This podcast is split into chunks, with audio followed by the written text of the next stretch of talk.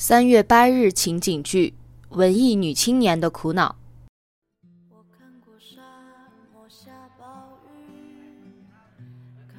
你好，你就是小鹿吧？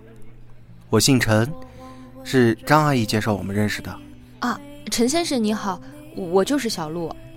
虽然这么问很不礼貌，但是我听陈阿姨说你不是很想见我。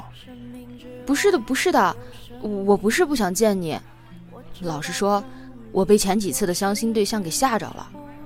嗯，什么情况？能跟我说说吗？是这样的，我觉得我是个挺有文艺气息的女孩，所以我有点精神洁癖。我不喜欢用手机外放歌曲的人，觉得很低俗；我也不喜欢头发梳得光溜溜的、西装革领的人，觉得太死板；我也不喜欢用高仿货的人，觉得太虚荣了。可是前几个相亲对象，要么就是精神猥琐的 IT 男，要么是穿金戴银的富二代，要么就是爱听网络歌曲的公务员。所以啊，我都已经不抱希望了。是这样啊？那你觉得我的条件还符合吗？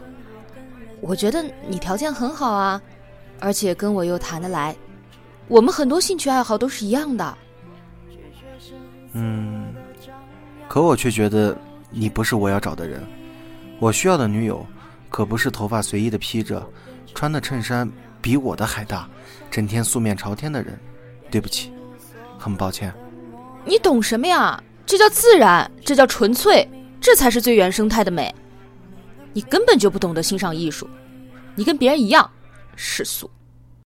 桃子，我已经快三十了，家里人着急我没有对象，整天逼着我相亲。